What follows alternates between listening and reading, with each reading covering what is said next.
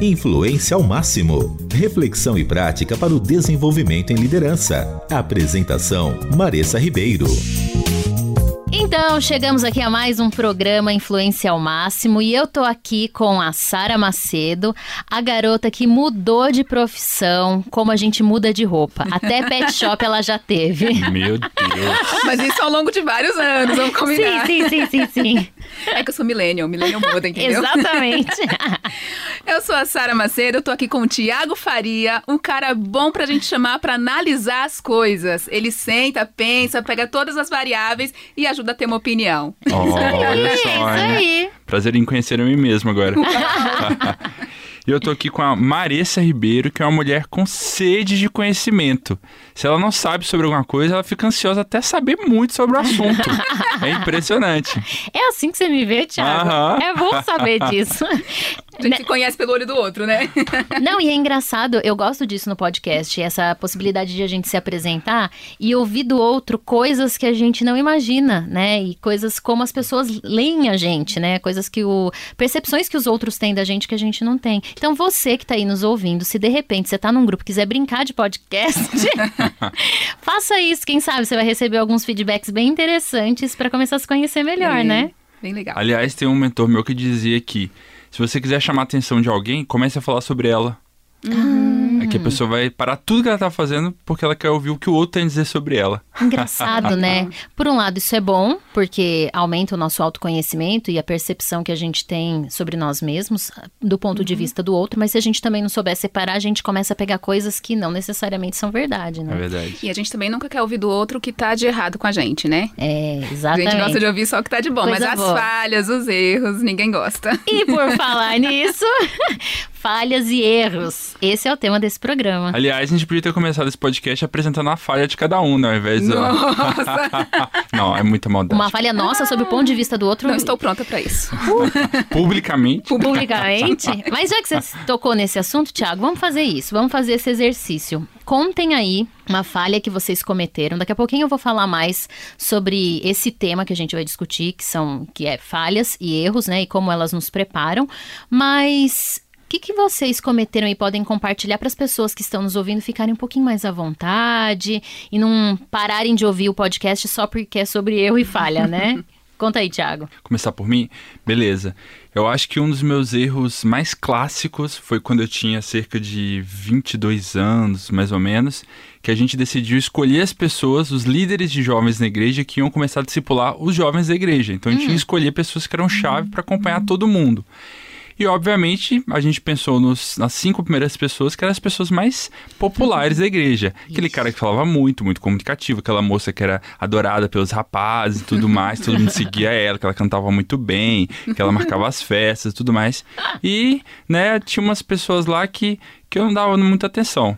Mas eu tinha que bater uma meta, eu tinha que arrumar oito pessoas. Eu falei assim, hum, quem que eu chamo? Aí eu lembrei de uma moça e de um rapaz que eram muito quietinhos, mas eram pessoas muito leais, que ouviam bastante, estavam sempre lá apoiando. Eu falei, é, eu vou chamar esses dois aqui, mas só pra cumprir minha meta, que eu acho que eles não vão dar em Cuidado, nada. estão te ouvindo. É, não disse os nomes, graças a Deus.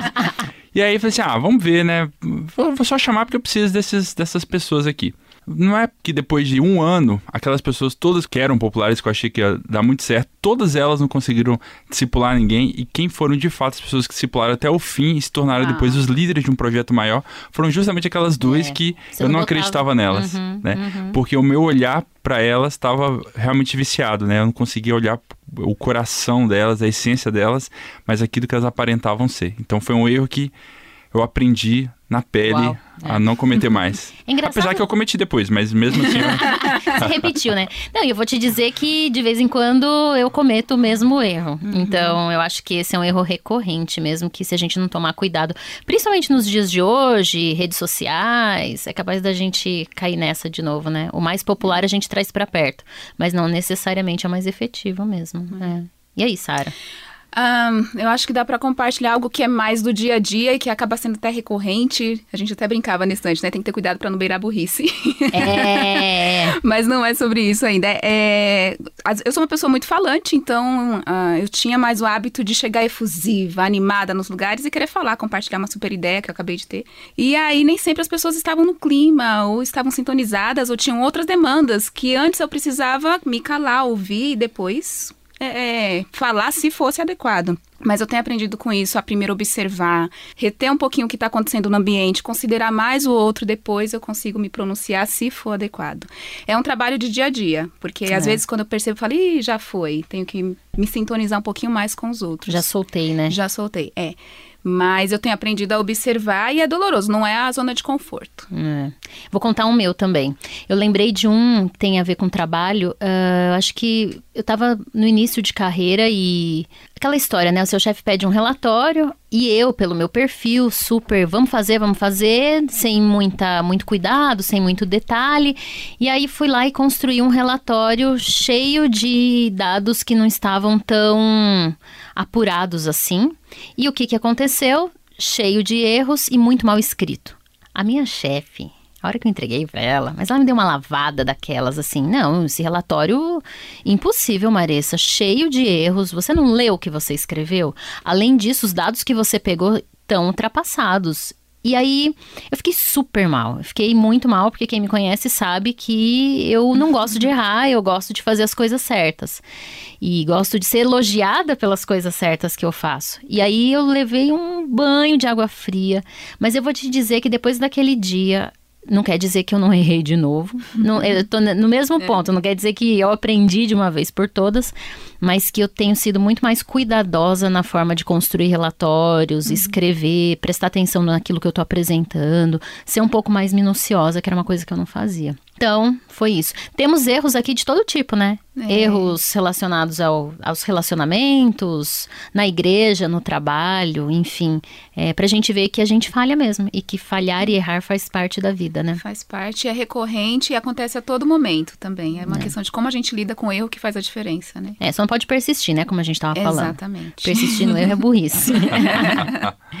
enfim, uh, antes da gente seguir um pouco mais para falar desse tema, livros. No último podcast a gente compartilhou também livros que a gente está lendo e que de repente fazem sentido para a gente para o momento que a gente está vivendo. Uhum. Quer começar contigo agora, Sara? Fala aí o livro que você está lendo. Pode ser. É, não tem diretamente a ver com o assunto, mas é As Novas Leis da Psicologia, do Peter Kinderman, uma abordagem moderna sobre como funcionam pensamentos, emoções, ações e saúde mental. Basicamente é sobre como a forma que a gente aprende a compreender o mundo, ele reflete diretamente na forma como a gente lida com as coisas, com as pessoas, com o futuro, com o presente, com erros, com tudo, né? Então, é, tudo é aprendido. Se a gente uhum. aprende a ver de um jeito, a gente tem essa tendência, mas pode aprender de outra forma. Uhum, legal. E você, Eu tô lendo um livro, apesar que não estou na velocidade que eu queria, mas eu estou lendo um uhum. livro que chama Intensa e Envolvente, do Andy Stanley, uhum. que é um lançamento no Brasil, editora Vida, inclusive, que conta a história, de fato, da criação da igreja North Point, nos Estados Unidos. E ele conta muito, coincidentemente, sobre quais foram os erros deles na construção da igreja, Olha, né? Como é que ele aprendeu a construir uma igreja e ele cita várias histórias de quantos erros ele cometeu e ele teve que, apoiado por, pela liderança da igreja e por mentores, ele conseguiu encontrar o caminho, mas ele, ele conta os bastidores do processo de uma criação de uma igreja que hoje é referência no mundo, mas quando você conhece a história, você vê que não é tudo tão lindo e fácil como parece, né? Então é, é bem legal o livro. Você tocou num, num, tema que, antes de eu falar do meu livro, eu acho que faz muito sentido. Toda vez que eu penso em erros e falhas, uh, eu penso nisso que você falou. Às vezes a gente olha modelos bem legais de igrejas, organizações, até pessoas, a gente põe num pedestal e fala, nossa, que incrível. Uhum. E essas pessoas e essas organizações muitas vezes não contam os erros que elas cometeram para chegar onde elas estão hoje. Isso me uhum. incomoda desde a faculdade. Quando eu estava na faculdade, as professoras contavam casos maravilhosos de acertos. e quem me conhece sabe que eu sou enfermeira de formação. Então imagina, eu olhava aquilo e falava: Meu, eu nunca vou conseguir chegar nesse patamar. Hum. E eu sempre me incomodei. E é legal saber que tem né, organizações que apresentam justamente os erros que cometeram, porque aprender com os erros dos outros é sabedoria, né? Tudo bem que a gente é meio. às vezes gosta de cometer os nossos próprios erros, mas eu acho que é sabedoria. Muito legal. Curti. Fiquei com vontade de ler esse, Thiago. eu tô lendo um que chama Destinos Divididos. A nova novela da Globo. Quase isso, dá impressão, né? Destinos divididos. Não, é uma, é uma ficção da Veronica Roth, é a continuação do Crave a Marca. Eu gosto de ficção. É um livro que hum, apresenta. Ela é autora daquele Divergente, Convergente e Insurgente. Ela escreve muito sobre personalidades, temperamentos, como às vezes as pessoas se relacionam dentro de um, de um jeito de ser ou de um, de um sistema né, de crenças e valores. E nesse, é, o grande ponto do livro é. Cada pessoa é, é um, é uma ficção que se passa no espaço, envolvendo vários planetas, pessoas de planetas diferentes, e elas nascem com um dom específico. Às vezes de tirar a dor, de reduzir o sofrimento, de, de ver o futuro, e outras dons que parecem até ruins, que é causar dor no outro e sentir dor também. E é engraçado que ela conta como que os dons separados ou essas habilidades de forma separada, ela pode, elas podem causar mais dor e mais sofrimento. Mas quando a gente aprende a compartilhar esses dons em grupo, em equipe, ele pode mudar a forma de uma sociedade se organizar. Então, estou gostando muito do livro, já li, tinha lido o primeiro, estou indo para o segundo agora e é muito bacana. É, são, são esses livros aí que estamos lendo. Não sei que livros vocês estão lendo por aí. Depois contem pra gente. A propósito, eu já vou deixar o contato para você que está nos ouvindo: influência@envisionar.com. Se você quiser ouvir algum, uh, quiser tirar uma dúvida, mandar um tema que você quer que a gente discuta aqui, fica aí o nosso endereço, nosso e-mail para você compartilhar com a gente o que você está achando aí do podcast realizado pela Envisionar e pela Rádio Transmundial. Então, o tema de hoje é uh, erros e falhas. Então, como as falhas e os erros nos levam ao próximo passo. É, Sara é a nossa garota dicionário e a Sara pegou aí algumas definições de erros e falhas. Conta aí pra gente, Sara. Bom, a gente tem algumas uh, diferenças e similaridades muito próximas entre falha e erro. Na verdade, a gente pode usar até como sinônimo. Mas, basicamente, falha nas definições tem a ver com imperfeição, lapso, erro. É, ele vem do latim errare, que é perder-se, andar sem destino, cometer uma inadequação. Erro, ele tem a ver com imprecisão, defeito, inexatidão e vem do latim faleri, tropeçar, fazer cair, enganar, iludir, trapacear. Nossa! é, se você pensa em é, é, falha, falir, passa pelos Mesmo mesmos origem, né? vocábulos, né? né? Uhum. Exatamente. E aí é interessante você ver porque é, é, nessas definições ele abrange tanto a questão minuciosa, o pequeno erro, uhum. uma falta de. algo que você não viu no dia a dia, como também um grande erro. A, a, exatidão, né? A diferença que você traz, o ângulo que você se desvia do que era para ser feito e você não faz. Quanto mais distante, maior o erro e maior as consequências. É, aqui nesse podcast, eu acho que a gente quer dar um foco especial nessas falhas e nesses erros que a gente comete, decisões, né, que a gente toma hum. e às vezes não estão tão acertadas ou arrependimentos, mas não necessariamente falhas de caráter, né, gente? Não sei o uhum. que, que uhum. vocês acham, mas é por aí que a gente vai. É, eu acho que tem a questão do pecado também, né? Sim. Tem a questão do, do que é certo, o que é errado, mas tem os erros do dia a dia que, às vezes, por não admitir, por não querer pensar que é algo tão grande, a gente ignora o pequeno. É. E o pequeno, na verdade, a junção dos pequenos pode levar a um grande. É, exatamente. Hum. Então é por aí que a gente vai no nosso podcast. Eu tive um chefe, Marcelo Bueno, que ele falava assim: a forma como ele diferenciava era assim: você pode, Thiago, errar, mas tem que ser um erro honesto. Ele falava é. assim: não é um erro desonesto, um erro sem consciência. Você precisa ter um erro honesto. Se você tiver um erro honesto, que você realmente entendeu o que estava por detrás e tomou uma decisão, tudo bem, não tem problema, a gente está junto com você. Agora, se você não estudou o suficiente, você fez é. intencionalmente querendo provocar é, dor ou, ou, às vezes, um prejuízo, uhum. isso não é um erro honesto. Não, é foi, foi um, um erro desonesto, foi uma falha e que aí é, pode ter consequências sérias. É, legal, adorei essa, essa definição aí, esse exemplo, ajuda a gente uhum. justamente no que a gente quer falar. Hoje, então, falaremos de erros honestos. é por aí. Então, estamos falando sobre erros e falhas honestas, como disse bem o Tiago. Gostei dessa definição, vai ficar até o fim do programa agora. é, e para ajudar os ouvintes e a nós mesmos, né, discutirmos um pouquinho mais, é, eu separei uns trechos de uma palestra do T.D. Jakes, o bispo T.D. Jakes. Ele é lá dos Estados Unidos, ele foi o palestrante do Leadership Summit da temporada 18, 19, 2018, 2019. E ele, na palestra dele, fala uma coisa que eu curti muito, mas eu não vou ficar falando o que ele falou. Eu vou deixar vou ele falar e vocês vão ouvir e a gente vai discutir a partir disso. Mas antes, eu preciso trazer mais uma novidade para você. Hoje nós temos um convidado, um convidado especial que vai ajudar a gente Ei. nesse debate sobre erros, falhas e como esses erros e essas falhas nos levam ao próximo passo. Ouve aí o TD Jakes e daqui a pouquinho eu volto para te apresentar o nosso convidado especial que vai ser entrevistado hoje. Eu vendi sanduíches e eu vendi Pepsi Cola. Realmente não estava indo bem, mas continuei a lutar. Finalmente eu fiz uma peça de teatro que chamou a atenção e foi aclamada. Juntei-me a outra pessoa, sem nome, que estava tentando se recompor. Ele estava tentando se recompor e eu estava tentando me recompor. Estávamos machucados, assustados, pessoas desesperadas, sobrecarregadas e com o orçamento apertado. Nós nos unimos.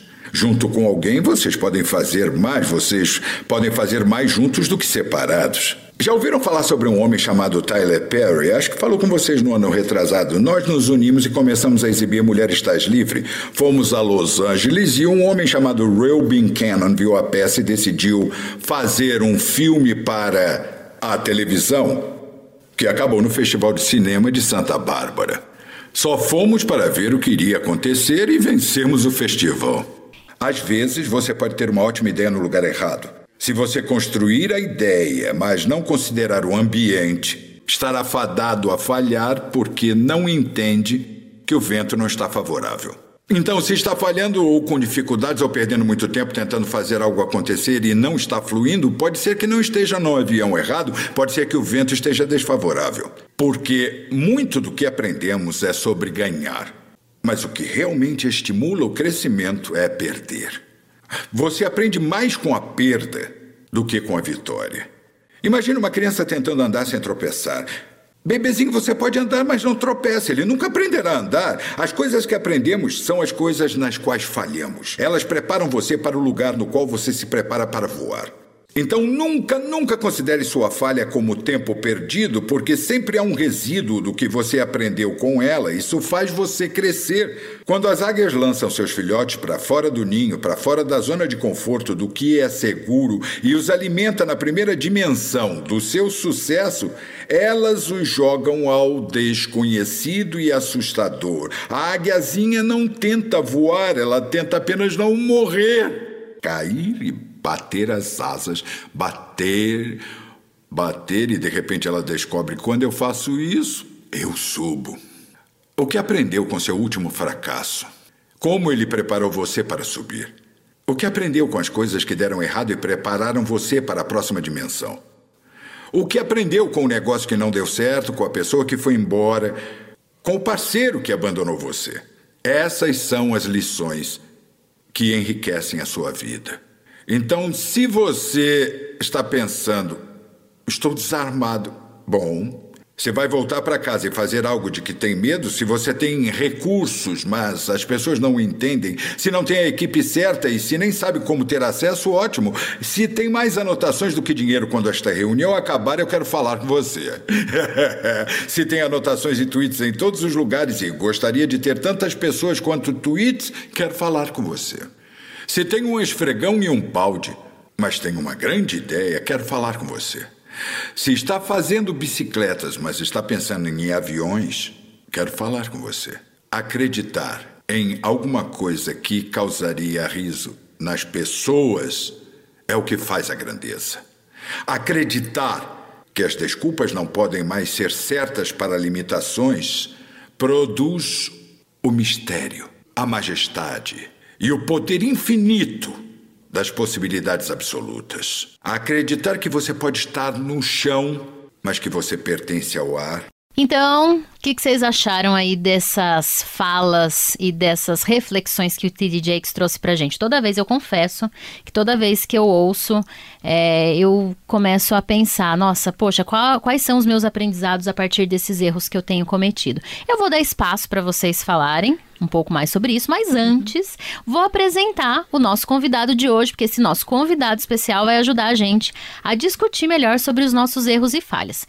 E como é padrão aqui no nosso podcast, ele não se apresenta, é a gente que ah. apresenta ele. Então, Estamos aqui com o Josué Campanhã, nosso convidado de hoje. Ele é diretor da Envisionar, responsável, né? A Envisionar é responsável pelo Summit no Brasil, pelo Leadership Summit. E tem que falar alguma coisa dele. Eu conheço o Josué e para mim, a primeira coisa que vem na cabeça, além de liderança, é claro, para mim vem liderança uhum. sempre, é o vovô Josué. Cara, vocês precisam conhecer o Josué fora da Envisionário e brincando com as netas. É hilário, é completamente diferente. E você, Thiago? Não, você matou o que eu ia falar. Eu ia falar ah. que ele é apaixonado por liderança, mas na verdade isso foi passado. Ele é apaixonado, pela, apaixonado pelas netas, na verdade, né? Mas já que você já falou o que eu ia dizer, eu vou falar que é outra coisa. Uh, o Josué é aquela pessoa que pode estar tudo um caos, as pessoas ah, se degladiando, matando, ele está em silêncio, Isso. na sua serenidade, observando tudo sem problema. É desse jeito. Mas outra especialidade do Josué também é lançar aquelas ideias bombásticas à noite, faz um convite para você e depois vai dormir sossegado e a gente fica a noite em claro. e aí, Josué, diga o que, que você achou das nossas definições sobre você. Acho que reflete um pouco o que eu sou, tanto com as netas né, e família de forma geral, como é, serenidade, equilíbrio no meio da, do caos, né? Enfim, acho que reflete né, o que vocês falaram. Legal. Eu ia até perguntar, foi algum erro que você cometeu um dia que te ajudou a ficar sereno assim? Ou não? Essa já era uma característica sua? Não, acho que é, já era uma característica minha. Eu sou filho temporão, né? Então tenho uma irmã só que é 15 anos mais velha do que eu. Então eu cresci quase que como filho único. Meus pais também tinham um pouco dessa característica, né? De serenidade e tal. Então acho que eu fui, de um lado, crescendo sozinho e tendo que resolver as coisas no meio do, de qualquer caos e tal. E, de outro lado, é, acho que a família também inspirou isso, né? Legal, legal. Então, fechou. Fizemos uma boa definição, conhecemos um pouquinho mais do Josué. E começo logo perguntando: como você acha que uma falha pode ajudar a gente? É, erros e falhas, e a partir disso também que a gente ouviu do T.D. Jakes e com a sua experiência em liderança e tantos anos né, à frente de organizações, como que você vê é, esse potencial da falha para nos ajudar? Bom, é, eu sou, por natureza, a pessoa que detesta errar, né? É, pelo fato de também ter o lado perfeccionista. Então, errar para mim é difícil. Mas ao longo do tempo, eu comecei a observar que, primeiro, a gente vai errar. Né? Você vai acertar num monte de coisa e vai errar em outras. É, segundo, acho que a questão de é, aproveitar aquilo que você errou para não errar outra vez, que é basicamente o que Jesus uhum. disse lá para a mulher, né? Uhum. Bom, você errou nisso, agora vai e não erra mais. Quer dizer, não erra mais naquilo ali, né? É, me fez, ao longo do tempo, começar a sempre tentar tirar o melhor das falhas. Então, imediatamente depois que eu cometo qualquer erro, qualquer falha, a primeira pergunta é assim: bom, é, eu, eu já errei nisso antes, né? uhum. né? Porque se errei antes, é, eu eu estou cometendo dois erros, né? Quer dizer, o, o, erro atual e o erro de ter errado novamente naquilo que eu não é, devia ter é. errado. Então, acho que esse é o primeiro aprendizado, né? É, até porque eu comecei a observar gente que vai avançando na vida e que continua errando nas mesmas coisas. A gente estava falando disso, né? A burrice, que a gente é, chamou aqui uh -huh. da burrice. É, e de outro lado, a, a, depois de observar se você já errou naquilo é, anteriormente, é, bom, o que, que, eu aprendo com isso? Né? Eu acho que essa é a pergunta básica para mim depois de toda a falha. Né? É, quais são os aspectos que eu não consegui enxergar antes? E normalmente eu tenho observado que é, a gente erra no óbvio. Né? A gente acerta nas grandes coisas e erra no óbvio. Então, é, para mim, eu vou fazendo a minha lista do óbvio, depois Uhum. que eu erro. Né? Ah, Por que, que eu errei nisso aqui, é, que era uma coisa tão óbvia? Né? É, então, normalmente são as duas perguntas que eu faço depois de cada falha ou de cada erro. Legal. Tiago e Sara, alguma complementação aí que veio à mente depois de ouvir tudo isso? Algum ponto?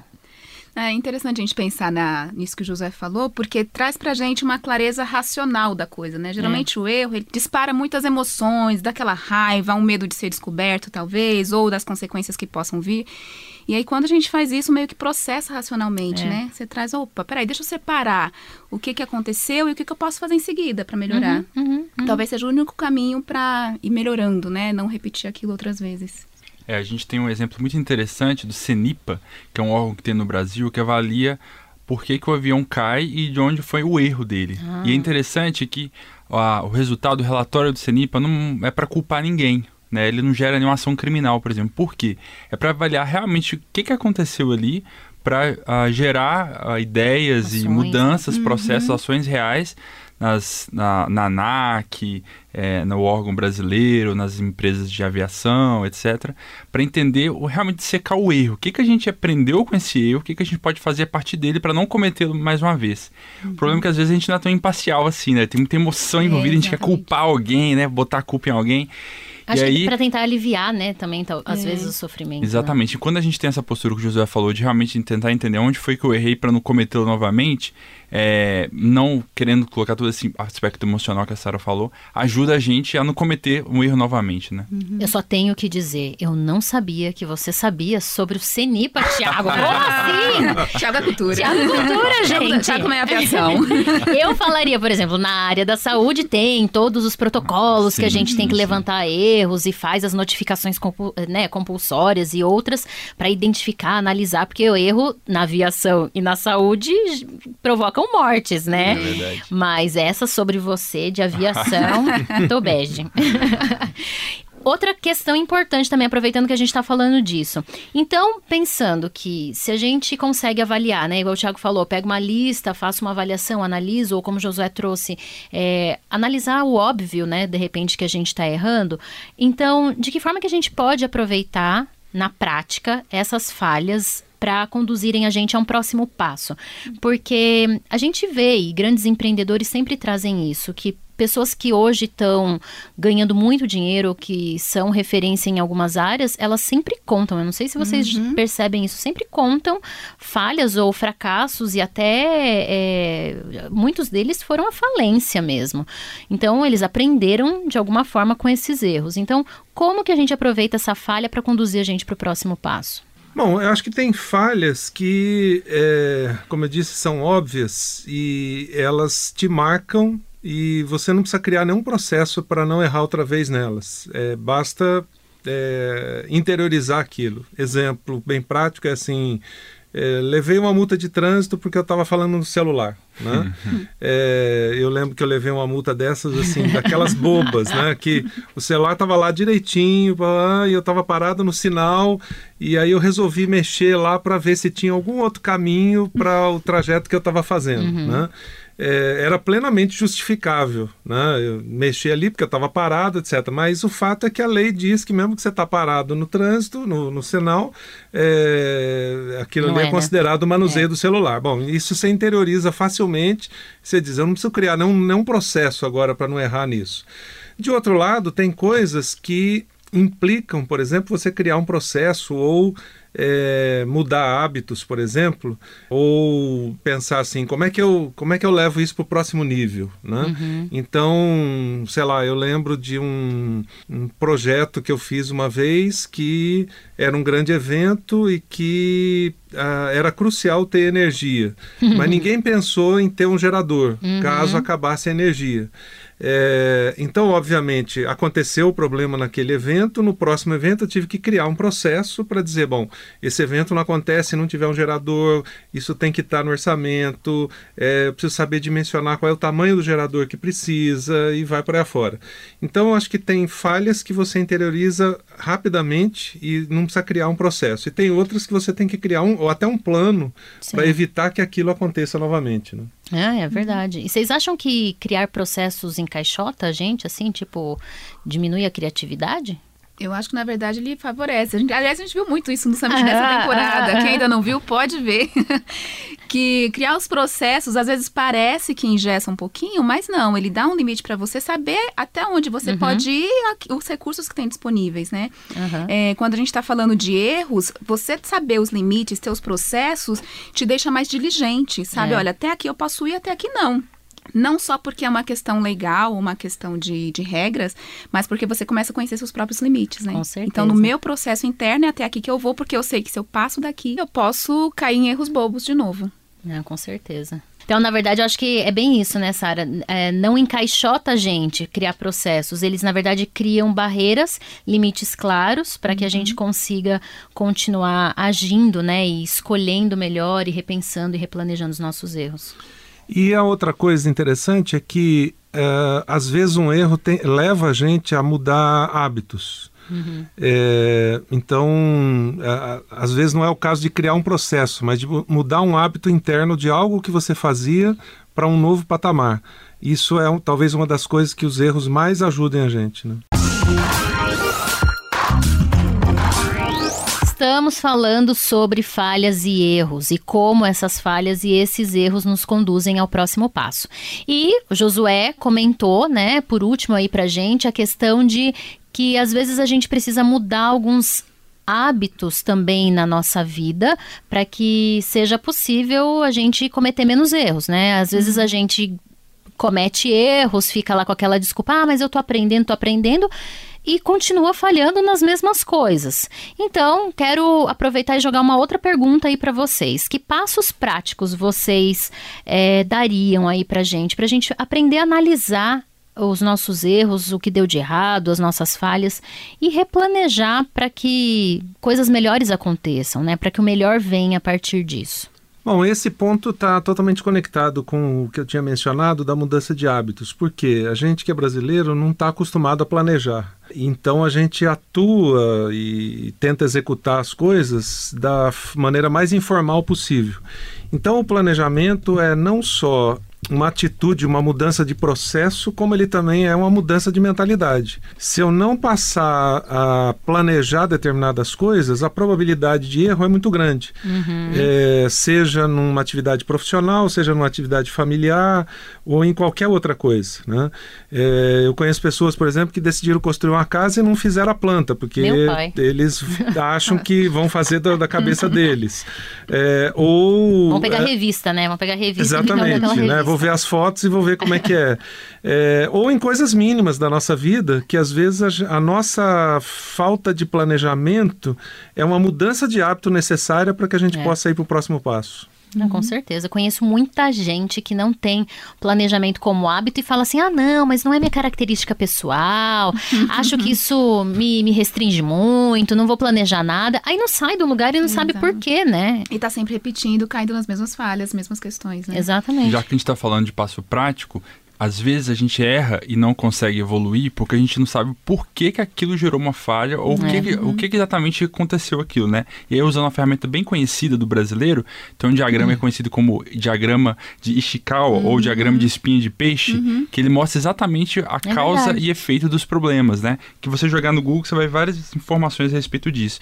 E nesse diagrama, ele tenta demonstrar para ajudar a gente a raciocinar por que aquele problema aconteceu, levando em consideração alguns elementos, né? Os principais são o método, talvez a forma como eu fiz aquilo gerou o erro. Uhum. Às vezes não é o método, é o, é o material, o insumo que eu, que eu, do que eu trabalhei, da forma como eu trabalhei. Às vezes são as pessoas, que a gente chama de mão de obra no mundo corporativo, né? Às vezes é nosso, nossos equipamentos, nossas máquinas, às vezes são as nossas medidas, a forma como a gente está medindo algo que a gente acha que a gente está errando. Ou às vezes são questões do meio ambiente, né? É um diagrama bem simples, mas de fato quando a gente começa a avaliar um problema de forma sistemática, avaliando como a gente chegou naquele erro, o que, que a gente pode fazer para mudá-lo, ajuda a gente a ter um pouco mais de neutralidade sobre o que Uhum. causou aquele efeito.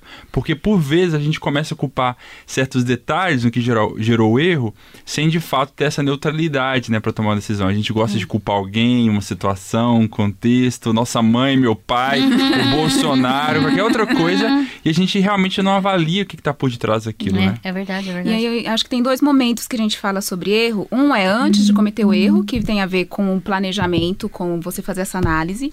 E outro é depois que você comete o erro. Daria, dá pra gente colocar aqui durante, né? Aham, Mas vamos falar do antes e o depois.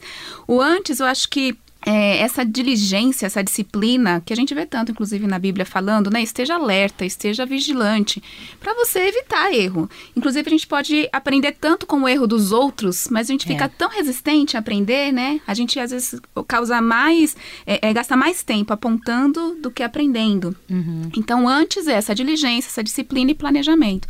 E eu acho que depois é uma questão de humildade. Primeira É. coisa, eu acho que é admitir. É verdade. Fala, pronto, errei. Não coloca para baixo do tapete. E essa talvez seja a maior dificuldade que a É gente tem. verdade. Porque você admitir significa que você não é perfeito. De que você não fez tudo corretamente como era esperado e esperado entre aspas, né? Uhum. Por quê? Então admite com humildade. Aí sim você consegue rever e fazer todo esse processamento mais racional para poder não repetir, né? Agora, nesse aspecto também, Sara, ah, uma coisa interessante é a gente aprender com os erros dos outros, né? É que você mencionou. Eu lembro que um período que eu fui assim, o número dois numa organização, foi o período que eu mais aprendi com os erros do número um. né? É, não dói em você, né? diretamente, dói indiretamente, porque você é. É. afetado na organização, mas você fala assim: posso fazer um caderninho aqui com as coisas que eu não quero errar daqui para frente. Né? Tá aí uma boa lição também, né? Uma boa dica, fazer um caderninho de É. erros dos outros. Isso, Boa. exatamente. E é, há algumas coisas ao longo da vida, né? Eu lembro, eu mencionei agora há pouco questão de construir uma casa, né? Eu lembro que quando a gente foi construir uma casa, uma das lições que eu aprendi foi com meu pai que passou 30 anos tentando construir uma casa e ela não chegou ao fim. Ai, né? Porque ele comprou o terreno e começou lá do jeito dele, etc, na melhor das intenções, né?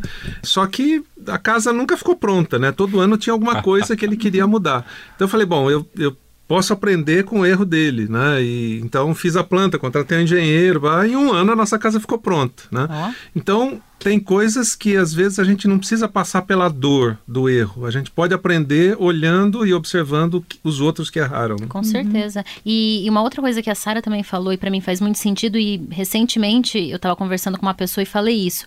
Sabe quando a pessoa vem com milhões de justificativas para um Uhum. erro que teria sido muito mais simples se simplesmente. Mais simples e simplesmente foi boa, né? Mas realmente é se a pessoa falasse assim: eu errei, me perdoa. Vou tentar mudar na próxima, vou fazer uma ação diferente. E isso também eu acho que serve de lição pra gente, né? Erros. Ok, vamos cometê-los, mas quando você cometer, aprenda com eles e peça perdão, peça desculpas e vamos lá, né? Não fica tentando colocar mil justificativas, porque não vai sair do lugar, né? Isso me traz uma coisa também, Mad, ah, que às vezes a gente tem tanta resistência em admitir ou confessar um erro para o outro por conta do julgamento que o outro tem sobre a gente. É, é. Então me faz refletir isso ah, desse lado de cá, né? O quanto eu também sou intolerante com o erro dos outros, Uhum. a ponto das pessoas não se sentirem à vontade a virem confessar, a virem pedir uma desculpa por conta de eu É. ser intolerante com o erro dos outros. Isso também dificulta um pouco o relacionamento, né? Não, com certeza, é verdade. E agora eu quero colocar lenha na fogueira. Porque aqui nesse podcast a gente sempre põe lenha na fogueira e a gente tenta olhar de um outro jeito. Então, e se as pessoas começarem a justificar a falta de planejamento, a falta de ética, por exemplo, como, ah, não, eu tô errando, eu tô crescendo com os meus erros. E aí, não tem esse risco aí? O que, que você acha, Josué? É, esse risco sempre existe. E há pessoas que vão aprender ao longo da vida e vão mudar, e há outras que infelizmente vão talvez viver a boa parte da vida errando. Né? Eu, nos últimos anos eu tive contato com várias pessoas que eu tentei ajudar. É, que por mais que a gente alertava, elas simplesmente continuavam se justificando, como você colocou. Então eu também tirei um, aprendizado disso, né? É, porque eu tentei, eu, errei tentando ajudar a gente que, que errava e não queria mudar. Ah, É, então eu tirei um princípio que é mais ou menos o seguinte: eu não desisto de ninguém, mas eu ajudo quem quer mudar. Né? Uhum. Quem quer consertar seus erros, quem quer superar aquilo. É, e isso implica em confronto. Né? Eu tive que confrontar algumas pessoas que primeiro você ensina, ajuda, etc. Depois a pessoa continua errando no mesmo lugar e aí você vai para o confronto. Ah, Salomão usa duas figuras muito práticas disso. Né? Um é o sábio e outro é o tolo. O sábio é aquele que fala assim: me bate que eu quero aprender e quero crescer. Né? Mesmo que você tenha que me bater, mas me ajuda. O tolo é aquele que simplesmente ignora. Né? E se ele não muda a atitude dele, hum, talvez não vá resolver você gastar muito tempo com ele até que ele realmente ou quebra a cara ou, ou, ah, vai ficar o restante da vida errando, né? É, é verdade. É, essa, essa fala e essa divisão que Salomão faz me faz pensar também, né? Como eu tenho reagido a- às críticas que me trazem ou com- aos confrontos, né, que fazem com relação à minha atitude. Acho que começa em nós, né, esse esse passo, essa sabedoria de quão aberto eu estou para feedbacks que não necessariamente são os positivos e que vão me ajudar a dar um passo diferente, a fazer algo diferente, né? Sem dúvida. Isso aí é aquilo que eu cheguei a comentar uma certa vez, que é o tal do erro honesto. Quando a gente de fato erra é, e a gente tem consciência do nosso erro e de fato pensa num caminho diferente, esse tipo de erro vale a pena ser ah, levado em consideração e eu posso tirar um novo caminho. Agora, quando eu erro, não tomo consciência do meu erro, não tomo consciência das, das consequências né, e responsabilidades que eu tenho desse erro e sigo a vida da mesma forma, aí de fato eu estou sendo um tolo nas palavras de Salomão, né? Uhum. E, e tem um viés também, a gente trazendo para a liderança, é, que muitos líderes têm medo de corrigir o erro também, né? Ah, é Acaba verdade, camuflando e é importante pontuar. Com medo, até com medo de ser, de não ser aceito, não ser né? aceito. É. um erro dele, no final das contas. É. Porque o, o liderado precisa crescer, é uma forma dele crescer. E outra, tem que chegar nos resultados. Ele tem que estar com uma visão clara, né? É. E às vezes, por conta dessa inabilidade de corrigir erros, às vezes na igreja até corrigir pecados, ajudar as pessoas a se tratarem ou se eh, curarem mesmo Uhum, pelo Espírito Santo. A gente acaba por omissão ah, não chegando onde precisa. É, é verdade. E até lembrando um pouquinho do que o T.D. Jakes falou no áudio que a gente ouviu, né, na- no trecho que a gente colocou da palestra dele, ele fala de que a gente cresce, que a gente pode ir além e que a gente aprende lições através desses erros. Mas, mais uma vez, se a gente tiver disposto a analisar, a fazer esse caminho todo aqui que a gente conversou, de analisar onde eu errei, perguntar para as pessoas que me cercam, onde eu posso melhorar, eh, o- né, que lições vocês têm para me ensinar. Quando a gente faz essa conexão, realmente, aí sim, a gente acaba aprendendo muito com os erros. E é isso, não necessariamente só com os nossos, mas com os erros das pessoas que já passaram por isso, que já viveram essa situação, né? Então, quando fala assim, ah, a pessoa que está se justificando o tempo inteiro, né? E, ah, tá, falta de planejamento, falta de ética. Não, mas eu tô crescendo poxa, não tá de fato sendo aberto e não tá de fato querendo consertar esses erros, não tá de fato querendo aprender e fazer algo novo e diferente. E aí o risco até é de ficar andando em círculos, né? Sem sair do Até lugar. porque a aprendizagem requer uma nova ação, né? Se ele está só Uhum. repetindo, ele não está numa nova ação, não significa que não está aprendendo. Talvez uma boa pergunta para a gente fazer numa situação dessas é: legal, então o que, que você aprendeu? É, é isso aí. Porque se a pessoa consegue é, é, racionalizar, processar e verbalizar isso, ela já está com algum compromisso de não repetir. É, e duas, duas coisas que surgem disso é, é, a primeira, se o erro não se tornou um problema de caráter, ou se ele não é consequência de uma questão de caráter, porque às vezes é, ultrapassa a questão da justificativa, né? ela, ela se torna algo, ou já estava lá dentro, algo que está tá errado no seu caráter. Né?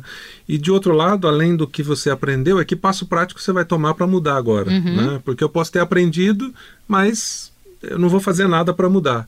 Eu lembrei de algumas pessoas quando você estava falando, Sara, que eh, sempre me diziam, ah, aprendi isso e tal, mas Espero ele não que não falava. seja eu que ele esteja Mas ele não falava a próxima frase, vou mudar nisso. Ah, né? é verdade. Então, acho que são duas perguntas. O que, que eu aprendi, o que, que eu que vou eu vou fazer fazer?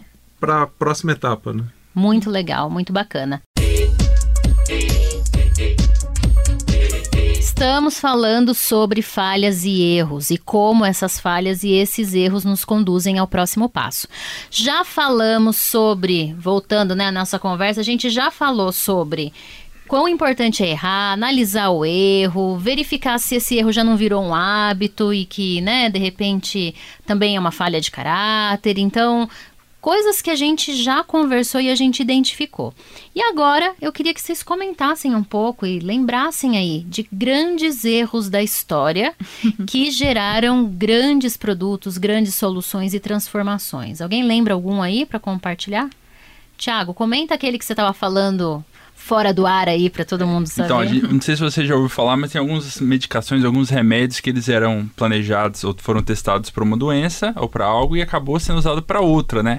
Eu, por exemplo, descobri tomando finasterida. Para quem conhece finasterida, é um remédio que ajuda a fazer o cabelo voltar a crescer, né? No meu caso não funcionou muito não, mas Pena que remédio... vocês ouvintes não podem ver, mas não funcionou mesmo. A gente pode mandar uma foto. ah, esse remédio foi feito para uma doença que eu já não me lembro qual é, só que não estava adiantando muito, mas mas eles perceberam lá que as pessoas estavam recebendo essa medicação, estavam ficando cabeluda. Eles falaram, caramba, tudo bem, a pesquisa não foi completamente uhum. perdida. Vamos adaptar essa, essa fórmula para outra doença, né? No caso, para queda de cabelo. Então, uma pesquisa que. Legal. um erro que gerou a nova solução. Mas aí, de novo, entre aquilo que a gente estava falando, né? Alguém parou para analisar o que estava uhum. acontecendo. Não é simplesmente, ah, não deu certo para esse, esse, essa situação, para essa doença, segue em frente. Não, pararam e analisaram, né? Muito legal, incrível. É isso aí. Bom, eu não queria trazer uma história, mas é, talvez duas palavras para especialmente aplicada para líderes e também se aplica, acho que a qualquer outro é, ambiente. É, a primeira é cegueira. Eu percebo que na liderança, às vezes, muitos erros acontecem por causa de cegueira. Ou você não quer ver, ou você não está vendo e não tem ninguém para te alertar uhum. sobre aquilo, ou eventualmente até alguém te alertou, mas você continua na cegueira.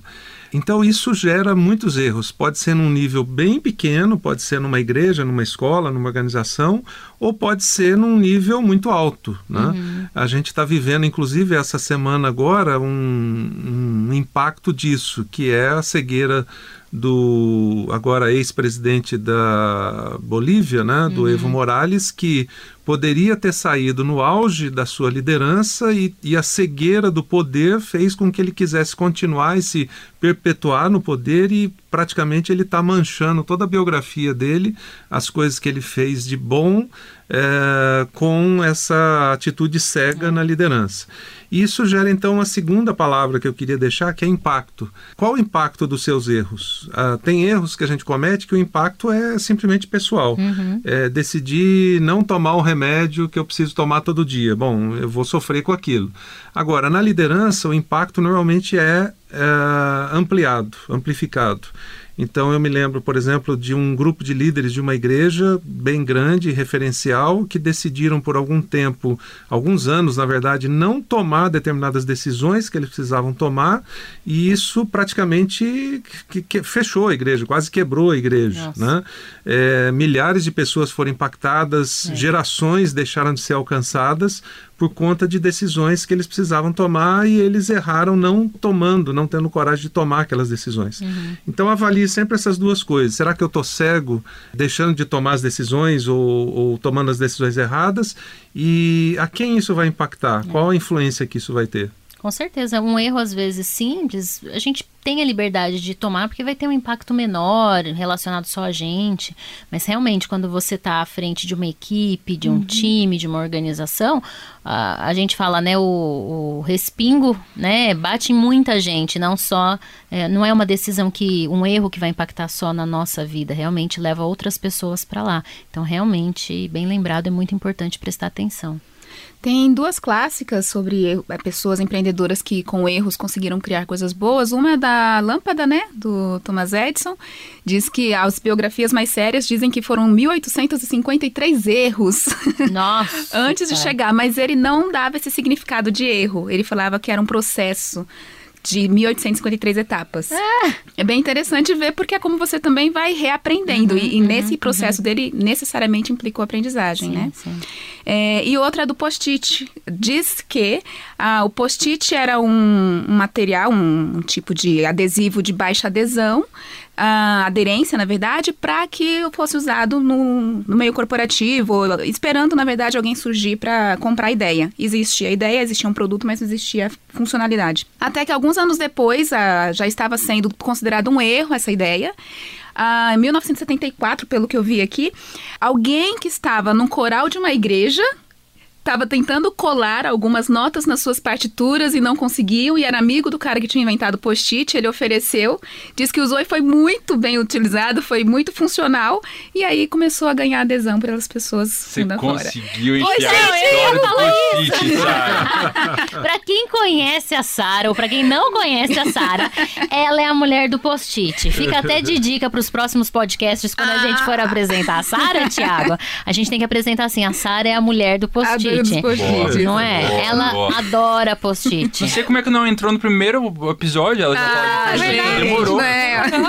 Não, mas isso traz uma reflexão também que, que a gente pode abranger do erro, que às vezes ele é considerado um erro até certo ponto da história. É. Mas em determinado ponto ele encontra uma função. Então tem que ser paciente também, né? Questão de tentar, de. É. né? Só, de novo, né? Tomar cuidado com os limites disso que a gente vem discutindo. Isso. Né? Não persistir em erros que levam a, a- a um, a um problema maior para pessoas e organizações, né?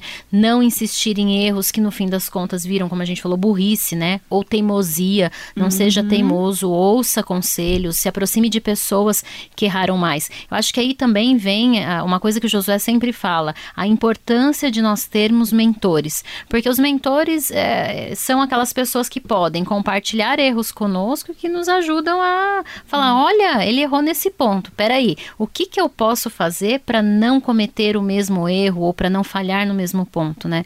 Então fica a dica aí também, já que o nosso podcast fala sobre liderança e influência, que é isso, procure pessoas maduras, que já passaram pelo, pelos caminhos por onde você está passando e que podem compartilhar com você, né? Erros e falhas que te levam ou que podem te levar além também. Eu diria uma coisa que quanto maior o impacto de uma decisão ou de uma não decisão, maior a necessidade da gente ter consciência sobre a nossa decisão e envolver mais pessoas nesse processo de tomada de decisão. Porque se é uma coisa, por exemple, eu vou escolher hoje à tarde tomar um sorvete morango ou chocolate.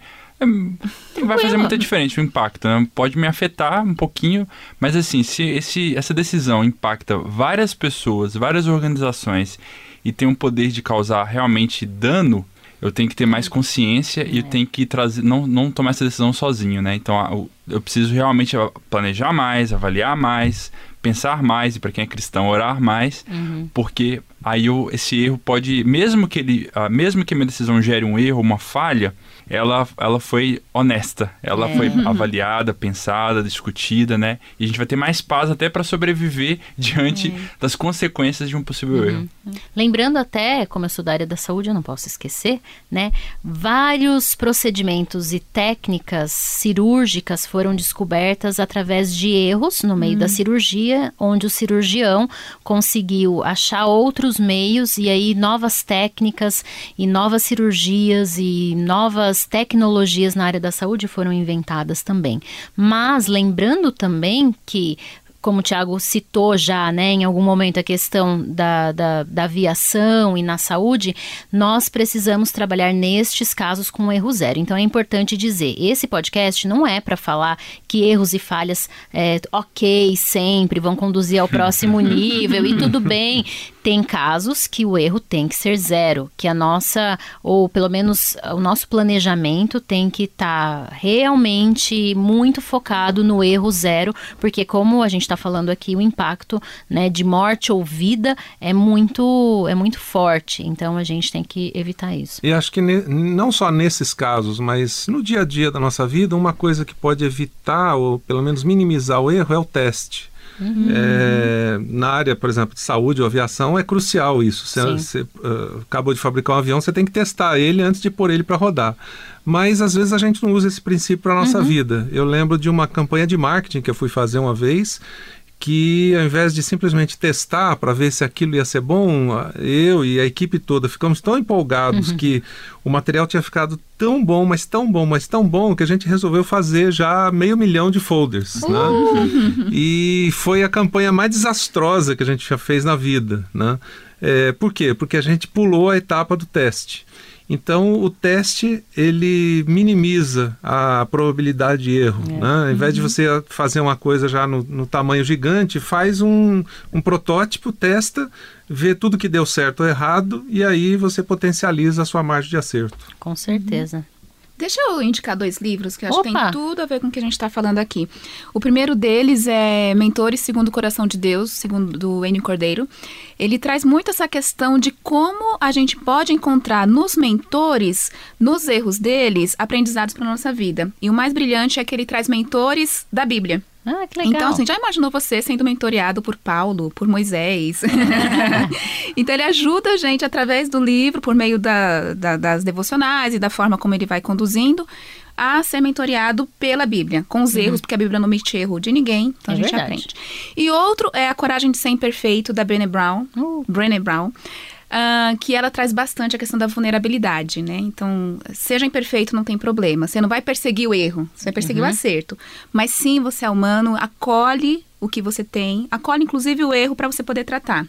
Legal. Que quando a gente não acolhe esse erro e fala assim, tá, errei, não gostei, mas errei, aí você começa a entrar no processo de mudança. Muito legal. É isso aí. Falamos sobre erros, acertos, falhas, enfim, sempre com o objetivo de a gente analisar e entender o que a gente pode aprender. Quero agradecer aos meus amigos de podcast e dar uma última oportunidade. Se alguém quiser falar, agora é a hora ou cale-se para sempre. Não caia do erro no erro de não, não caia, falar. é, não caia no erro de não falar aquilo que você está pensando. Eu diria, uh, nunca tenha medo de admitir os erros, é, pensar em como mudar e ir para o próximo degrau. Legal. Aceita que você vai errar. Uhum. Pronto, né? Assim, aceita que vai errar e, e, segue a vida. Só corrigir, só ir revendo. Legal. Mas aceita. Seja bondoso com você mesmo quando você errar. Isso. É, não, não, não se martirize e ao mesmo tempo também não se vitimize. Muito né? bem. E para mim o que fica muito forte é tenha um mentor tenha uma uhum. pessoa para caminhar junto com você. Nós não sabemos tudo, não vivemos sozinhos, precisamos de outras pessoas que podem nos ajudar a seguir em frente. Se você ainda não tem um mentor, siga a gente, siga nas redes sociais, converse com a gente pelo podcast. Quem sabe é um caminho aí para você ter pessoas ao seu lado, pelo menos nós quatro aqui, né? E sempre Tiago, Sara e eu, para te ajudar a olhar aí, a crescer como líder e crescer na sua influência. Então é isso. Vamos lá para o nome final do programa? Com Josué? Com Josué falando junto. Influência ao máximo. Influência ao máximo. Reflexão e prática para o desenvolvimento em liderança. Apresentação: Maressa Ribeiro. Realização: Envisionar e Rádio Transmundial.